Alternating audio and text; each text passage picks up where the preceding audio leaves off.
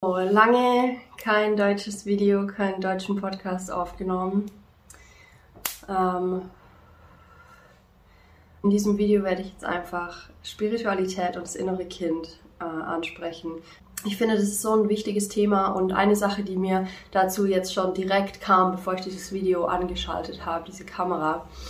Ähm, ich habe in meinem Leben vielleicht eine Handvoll Menschen getroffen, die ich wirklich als erleuchtet, ja, oder sehr nah an diesem Zustand der Erleuchtung äh, anerkennen würde. Was auch immer Erleuchtung bedeutet, ja, aber was diese Menschen für mich ausgestrahlt haben, war eine Leichtigkeit und Verspieltheit. Und Verspieltheit ist hier ein ganz wichtiger Aspekt und das ist witzig, weil wir haben gerade die Löwensaison im Astrologie-Kreislauf und Löwe ist auch der Archetyp des Kindes, ja, Verspieltheit. Ähm, und das ist mir wirklich an diesen Menschen am meisten herausgestochen. Die, die sind nicht stocksteif, die philosophieren nicht ohne Ende über irgendwelche Themen, sondern die sind einfach hier, da, jetzt und spielen und sind leicht. Die sind, die fließen durch die Menschenmenge oder die fließen auch von Thema zu Thema wie so ein Kind, verspielt, leicht, ohne eine krasse Anhaftung. Ähm, die folgen buchstäblich ihrer, dieser, diesem inneren Kompass, der äh, Inspiration, der Neugier, der Freude. Und, und da war einfach kein, da war nie so ein Belehren oder ein ewiges Rumphilosophieren oder ein Abchecken und heimliches Urteilen. Ja, da, da war einfach nur Reinheit, Klarheit, Verspieltheit, Weichheit, Weisheit. Und wo ich dieses innere Kindsthema in Bezug auf Spiritualität ebenfalls äh, entdecke, ist, dass wir Menschen, die wir uns auf diese spirituelle Reise begeben, tun das ja schon meistens aus so, einer, aus so einem gewissen Schmerz heraus. Wir sind auf der Suche nach irgendwas und das äh, braucht ja die Voraussetzung, dass wir nicht zufrieden sind komplett zufrieden sind mit dem, wie es gerade ist. Also beginnen wir zu suchen und wir finden diese spirituelle Welt und hören über diese spirituellen Konzepte und wir haben vielleicht die ersten Einheits- oder guten Erfahrungen mit Yoga, mit Meditation, mit Atemarbeit, mit whatever. Und wir denken, this is it. Like, so muss ich mich immer fühlen. Dieses Gefühl von absoluter Friedlichkeit und Präsenz und alle Grenzen zerfließen. Und dann gehen wir wieder raus in unseren Alltag, in die Welt und es ist halt einfach nicht vorhanden, dieses Gefühl. Und wir sind frustriert und hassen uns, hassen die Welt, weil wir uns nicht so fühlen, wie wir es in dieser Meditation zum Beispiel erlebt haben. Die Sache ist, dass als Kinder sind wir bereits sehr nahe diesem Einheitszustand. Ja, wir sind freudvoll, wir sind friedlicher, wir sind, wir sind neugierig, wir haben in sehr wir haben dieses angeborene Gefühl für Energie. Wir spüren einfach, was um uns herum abgeht und diesem Gefühl oder äh, basierend auf diesem Gefühl handeln wir als Kinder. Das heißt, als Kinder sind wir sehr natürlich mit diesem Erleuchtungszustand, sage ich jetzt mal, in Verbindung oder, oder leben aus dem heraus. Und nur zunehmend wird dieser Zustand von unserer, von unserem Umfeld, von der Gesellschaft, von den Normen und Sitten und so weiter, in denen wir aufwachsen, wird dieser Zustand unterdrückt äh, limitiert, abgeblockt. Und so lernen wir, den in uns zu unterdrücken. Was ist es also, dieses, was ist also dieser spirituelle Aspekt in uns? Ist ein inneres Kind, das ähm, unterdrückt wurde, ignoriert wurde, nicht genug geliebt wurde und deswegen sich entschieden hat, nicht mehr so sich in der Welt zu präsentieren. Ja, das heißt, innere Kindsarbeit wird absolut essentiell, wenn wir auf diesem spirituellen Weg sind.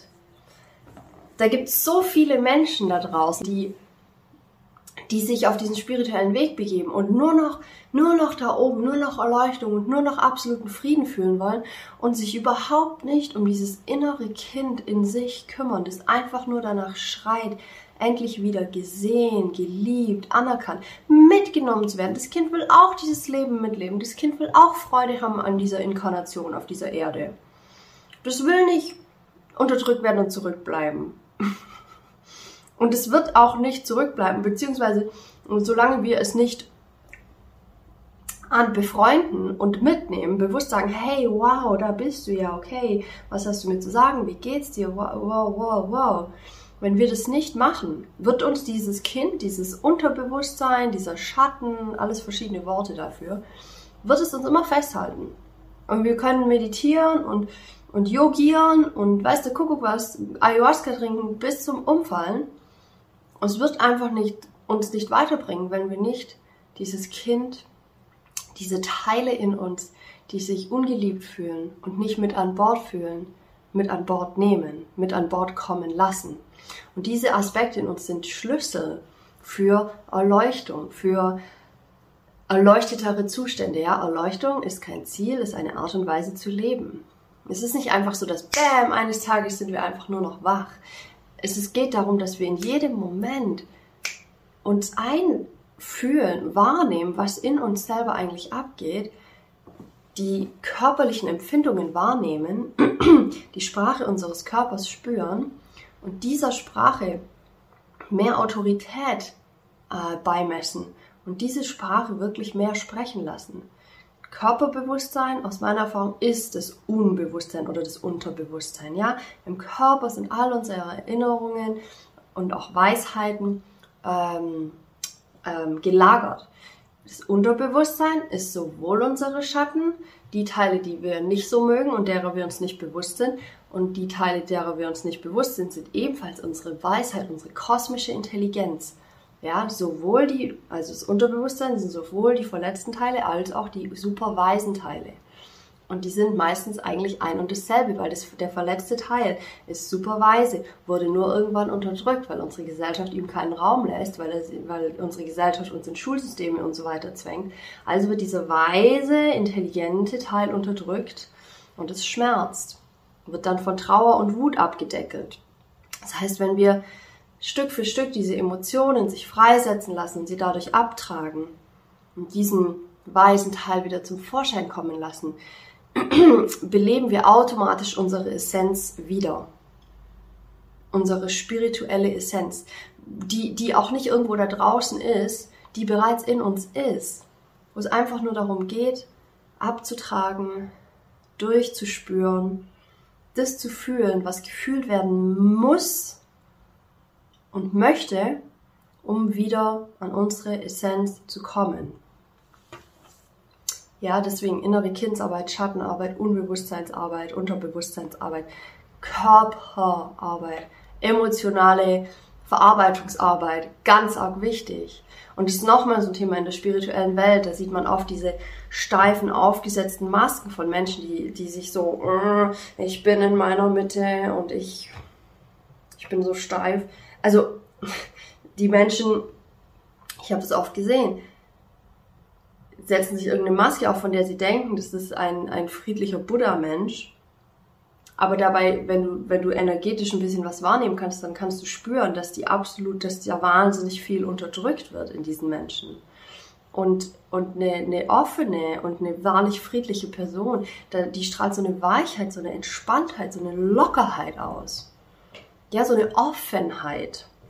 Weil sie, alles durch sich durchfließen lässt, weil sie sich erlaubt zu weinen, wenn da Tränen kommen, weil sie sich erlaubt, Wüten, Wut zu spüren, wenn Wut da ist, weil wir Menschen sind, die Emotionen haben. Emotionen sind nichts anderes als Energie, die in, in Form von Emotionen verschiedene Ausdrücke hat und wir Menschen leben diese Emotionen. Und wenn wir sie fließen lassen, lassen wir Lebensenergie fließen. Und das Wichtige ist einfach, sich zu erinnern, dass Wut nicht für immer anhält, dass Trauer nicht für immer anhält, dass, Trau äh, dass, dass Angst auch nicht für immer anhält. Es hält nur dann unendlich lange an, wenn wir es eben unterdrücken. Weil dann lassen wir es gar nicht durchfließen und lassen es auch nicht gehen. Wir halten es fest. Deswegen ist so emotionale Arbeit wahnsinnig wichtig und ich ähm, äh, ich packe das auch immer in meine Arbeit mit rein. Genau. Ähm, jetzt bin ich gespannt, wie das Video landet äh, für dich und, oder das Audio, wenn du es auf dem Podcast gehört hast. Kannst mir gerne eine Nachricht schicken. Ich bin auch gerade wieder offen für 1 zu 1 Arbeit. Äh, wenn ich in der Gegend bin, machen wir das gerne in Person. Ansonsten über Zoom funktioniert auch richtig gut. Ähm, genau. Dann wünsche ich jetzt eine gute Woche und bis zum nächsten Mal. Ciao, ciao.